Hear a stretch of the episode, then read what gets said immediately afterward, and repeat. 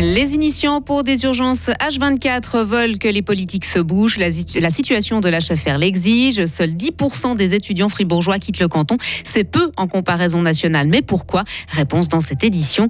Et protéger les jeunes contre des contenus Internet violents ou inappropriés, le Parti Pirate Suisse mise sur l'éducation, pas sur les interdictions. Un temps assez ensoleillé, mais glacial pour cette fin de semaine. Il va faire tout au plus 1 degré négatif aujourd'hui et même 0 degré ce week-end. Vendredi 20 janvier 2023. Bonjour Sarah Camporini. Bonjour Mike, bonjour à toutes et à tous. La politique joue la montre sur les urgences de proximité. Le gouvernement fribourgeois a demandé un délai supplémentaire qui peut retarder la votation sur l'initiative à septembre 2024. Pendant ce temps, les hôpitaux comme celui de Ria ou de Tavel sont transformés en centres de santé, ce qui inquiète fortement le président du comité d'initiative, Marc Monet. Alors on demande un arrêt du démantèlement en fait parce qu'on a peur que dans une année on soit devant le fait accompli, c'est-à-dire une fois que les bâtiments sont démantelés, on ne pourra plus revenir en arrière. Donc après, est-ce que c'est ça que cherche le conseil d'administration, certainement. Mais nous, on n'est pas d'accord. On a, on a lancé cette initiative. On a, on, a des, on a des droits par cette initiative. Et on ne comprend pas pourquoi la classe politique a refusé le décret de geler le démantèlement des hôpitaux. C'est pas très réaliste aujourd'hui avec la situation actuelle à l'HFR. Et rappelons que l'initiative a pour but de s'opposer à la centralisation des urgences à l'HFR. Ses auteurs veulent des urgences de périphérie qui pourraient, selon eux, remédier à la saturation des hôpitaux fribourgeois. Voyager pendant ses études. C'est ce que visent les institutions suisses pour leurs étudiants. L'objectif est d'en envoyer 20% à l'étranger, mais finalement, seuls 4 établissements du pays y parviennent, selon une étude de l'agence Movetia. Euh, l'université de Saint-Gall envoie même la moitié de ses étudiants à un moment ou un autre et les PFL un tiers. À l'opposé, seuls 10% des universitaires fribourgeois partent.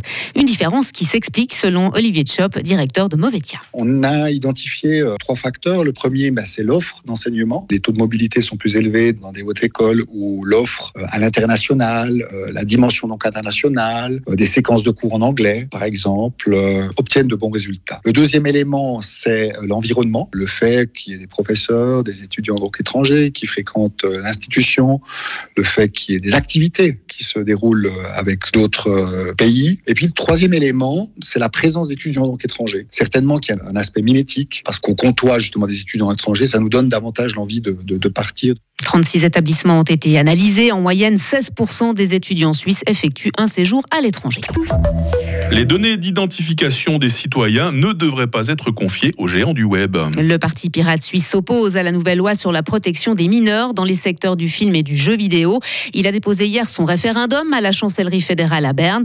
La loi veut imposer aux entreprises de contrôler l'âge de leurs utilisateurs, y compris aux plateformes en ligne, mais sans identification. Comment protéger les jeunes des contenus sensibles sur Internet? Alexis Roussel, membre du Parti pirate suisse, a son idée. Ben, on va dans les écoles, on fait de l'éducation, de la vraie éducation parce qu'aujourd'hui, dans les écoles, on leur apprend que être surveillé, c'est bien. On leur apprend qu'il faut utiliser des systèmes avec identité. On leur apprend que c'est normal d'avoir un Internet censuré pour les protéger chaque fois, bien sûr. Mais en fait, on oublie que le plus important, c'est l'éducation pour qu'eux-mêmes reconnaissent ce que c'est un contenu euh, violent ou pas, un contenu dangereux ou pas.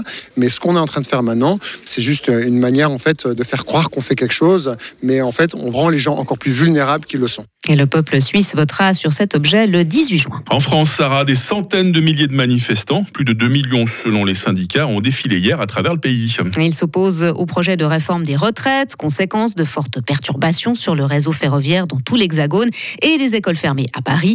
Rappelons que le gouvernement veut allonger la durée de travail en raison de la mauvaise situation financière des caisses de retraite et du vieillissement de la population. Et enfin, c'était du vent. Joe Biden minimise le tollé autour des documents confidentiels découverts chez lui et déclare à la presse n'avoir aucun regret dans la gestion de cette affaire.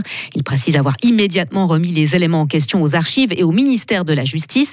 Mais la situation est délicate pour l'actuel président des États-Unis qui envisage de se représenter en 2024. Elle est aussi pour l'ensemble des démocrates qui ont été très critiques à l'encontre de Donald Trump. Lui aussi avait conservé des cartons entiers de documents à son départ de Washington. Il va falloir organiser un petit vide-grenier pour vider le, le grenier de la Maison-Blanche, n'est-ce pas? Euh, Merci Sarah Camporini, vous êtes de retour à 8h30. Retrouvez toute l'info sur frappe et frappe.ch.